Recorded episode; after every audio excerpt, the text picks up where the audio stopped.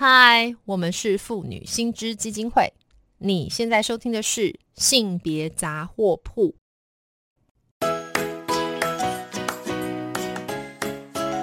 性别法律 A B C。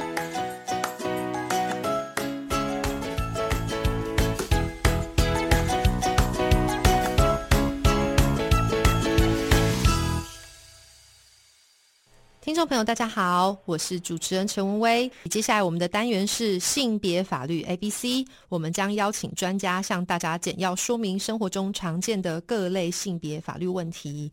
那么今天呢，我们在这个单单元很高兴能够邀请到同样是妇女新知基金会董事长，以及他也是一位职业律师庄乔如庄律师来到我们现场。Hello，乔如。嗨，文伟好，各位朋友大家好。Hello，乔如，非常谢谢你今天接受我们的访谈哈。那诚如刚刚我所说的，我们今天这个单元呢，其实一直以来都是协助听众去了解，在生活当中如果遇到一些跟性别相关的法律议题，我们要怎么解决。那所以今天呢，我们想要问庄律师的这个问题蛮有趣的哈，也跟我们妇女新知的一个倡议有点关系哈。那个庄律师想必非常知道，那各位听众也知道说，其实今年。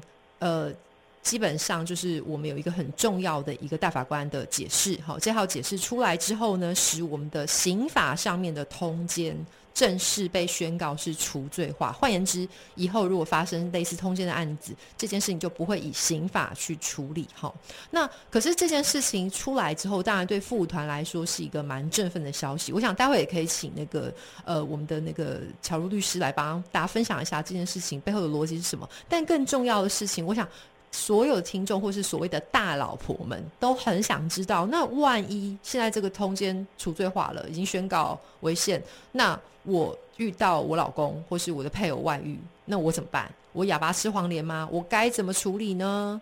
乔如律师，好，我所想要首先要讲的，好像主持人刚刚文伟讲的，就是说我们的通奸罪其实已经走入历史了，哈，被大法官宣告违宪这样子。是，那呃过，所以过去我们的刑法去介入家庭去处罚，好，用一个刑事犯罪来来处罚的这个状况已经不会不会再有了这样子。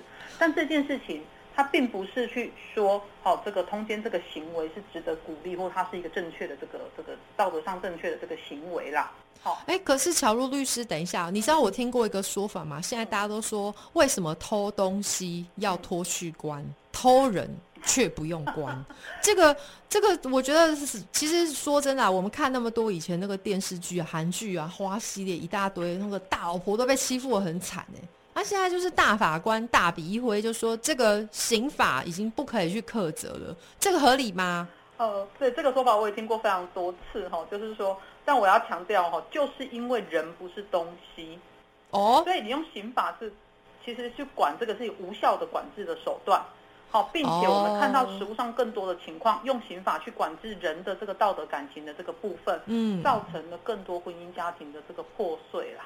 所以大白话就是说啦，以前一直都有刑法，都要脱去关，可是韩剧还是一直有题材，是不是？没有错，没有错。对，可是老实说啦，就是这个身为大老婆们听了大概也是会觉得很担忧，对不对？就是像我刚刚在提的，可能被我打断了哈。乔律师提到。就说，哎，虽然现在通奸是除罪了，可是法律上总该保障我一些什么事情吧？那这个部分是什么呢？没有错哈，就是说，我想就是说，呃，在婚姻中啊，哈，他还是有一一个一个义务叫做忠诚的义务啦。好，忠诚义务，对，忠诚的义务就是配偶间他互相有一个这个忠诚的这个义务嘛。好，那我们只是希望说。既然这个婚姻它是一个这个两个人之间的这个这个我们叫婚姻的契约，其实它的法律效果应该就让它回到这个民事法律上面来做处理。所以你违反了这个婚姻中的忠诚义务，其实你一定造成人家非常痛苦嘛，哈，精神上非常的痛苦，这是可以请求一个我们叫做民事的精神慰抚金的赔偿的。好，所以我们来帮就是乔律师会审一下，不知道我的理解有没有错哈？乔律师的意思是说，其实就是现在缔结婚约，它其实也就是一个民法上的关系，对不对？就是说我们彼此就是大家一个合意，然后我们想要终身厮守，我们要对你相互忠诚。那所以今天假设这件事情发生了什么变化，好，不管原因是什么，尤其是刚刚大老婆们很在意的，就是呃老公外遇了。那但是这件事情也不应该是由刑法来处理，而相对的，我们民法上有一个处理的方式。刚刚乔律师提到叫什么？精神慰抚金是吗？它就是一个精神慰抚金，一个民我们叫民事侵权行为的赔偿。民事侵权行为的赔偿。配偶权，实务上是法院是这么认为。哦，所以哦，所以其实我身为一个就是大老婆，我其实是有所谓的配偶权，对不对？是。但是什么是配偶权呢？呃，配偶权就是说，我我在配偶这个身份这个位置上面呢，哈，那我们我们民法上面有些义务嘛，婚姻的义务，我刚刚讲的就忠诚的彼此忠诚的义务这样子。嗯嗯。所以就是说，你在婚姻中，你跟其他人，我我们讲的有一个超越一般人际往来的不正交往的行为，好。哦，超越一般，这就是太强烈的人与人的连接，这样 是不是？我们可以这样解读哈，太强烈人与人，你这个这个太超越了，就超越到我们一般人可以想象，或是听了就是会惊北送的那一种，对不对？对，就是说他已经逾越一般我们的这个呃日常生活经验上面的这个互动跟往来了，好，那个亲密的这个关系这样。哎，那乔如律师，我问一下哈，最近有一点这样讲，好像直接讲到公众人物。这两天就有一位公众人物哈，他据说就是跟他是已婚嘛，然后就跟一个他所熟识的女子，好，就十指紧扣，然后被周刊拍到。那这个这个算吗？呃，我要讲哦，其实这个就是我们讲的民事的侵权行为赔偿跟。呃，以前的通奸罪最大的不同，以前的通奸罪一定要证明到有性行为的发生啊，好啊，所以这件事变很困难嘛。好，我讲了，现在铜墙铁壁的，大家怎么样抓奸在床这样子啦？哈，对啊，好就所以哦，这这就是为什么会有那个抓猴专家的出现。